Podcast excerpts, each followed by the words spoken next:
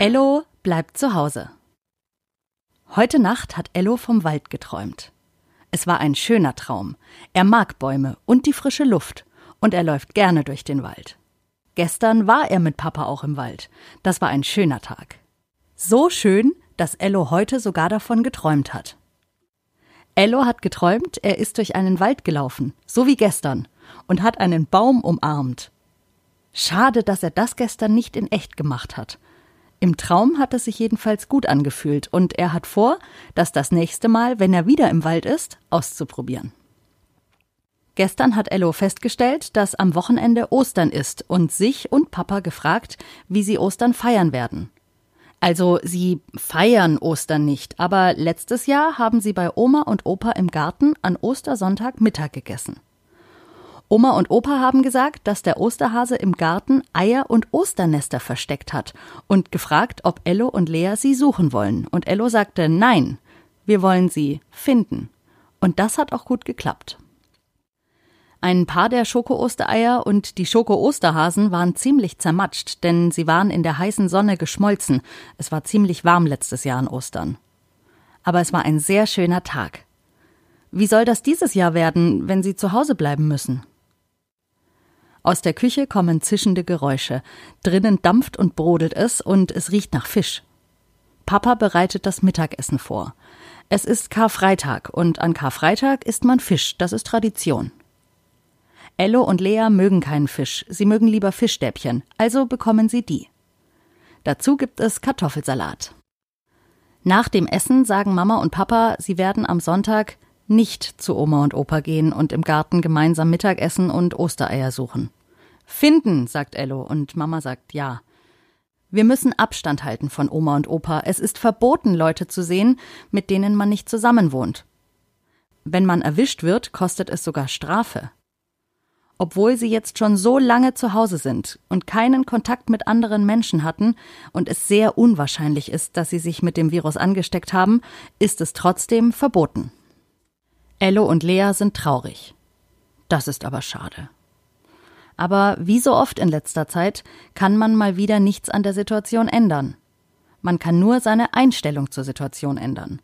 Und wenn man traurig ist, darf man ja trotzdem nicht raus und ist dann noch dazu traurig.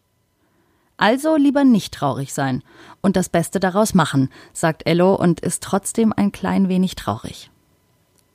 Ello zählt nach. Heute ist schon der 28. Tag zu Hause. Das ist fast ein Monat und länger als ein Adventskalender dauert. Wie er jetzt auf Adventskalender kommt, weiß er auch nicht so genau, aber er weiß noch von Weihnachten, dass ein Adventskalender 24 Türchen hat und wenn alle offen sind, ist Weihnachten. Sein Hörbuch von dem Jungen, der auch zu Hause bleibt, hört er jetzt seit genau 24 Tagen.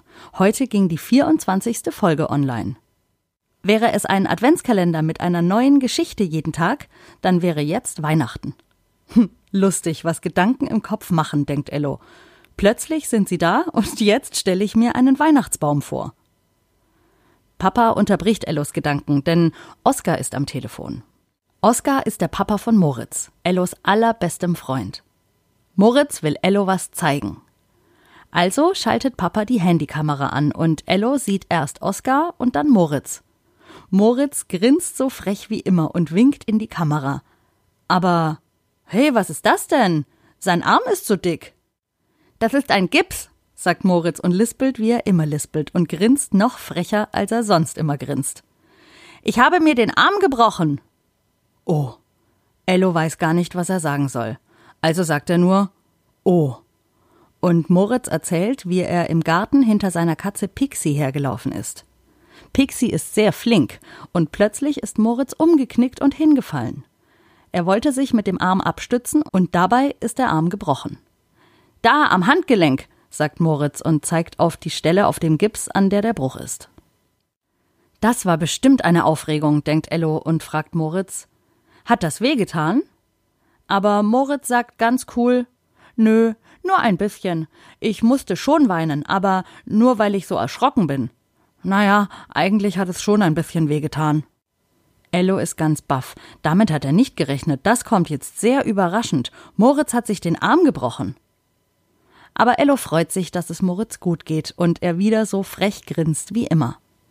Und er freut sich, dass sie sich auf Papas Handy sehen können und miteinander sprechen. Lea hat das Gespräch mitbekommen und steckt ihren Arm in so eine Rolle, in der vorher Chips drin waren.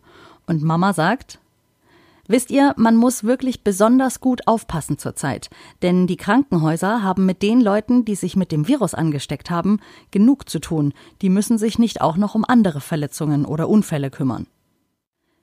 Darum waren sie auch nicht Fahrradfahren und durften auch nicht mit dem Skateboard auf der Straße vor der Tür fahren in letzter Zeit. Ello findet das logisch und verspricht, gut aufzupassen.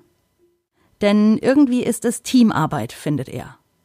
Alle müssen zusammenhalten, damit das mit dem Virus so schnell und so gut wie möglich vorübergeht.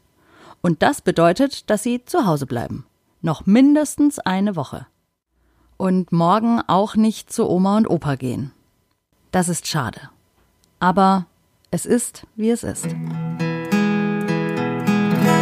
Das war die 24. Folge von Ello bleibt zu Hause. So lange wie ein Adventskalender dauert, hört ihr jeden Tag schon Ellos Geschichten. Und das freut mich sehr und ich danke euch dafür, dass ihr alle so fleißig einschaltet. Sagt mir doch gerne mal Bescheid, wie es euch gefällt. Entweder per E-Mail oder über meine Website www.stephanieschmitz.de. Und über eine Bewertung freue ich mich auch sehr. Morgen wird's übrigens bunt. Wir hören uns morgen wieder. Bei Ello bleibt zu Hause.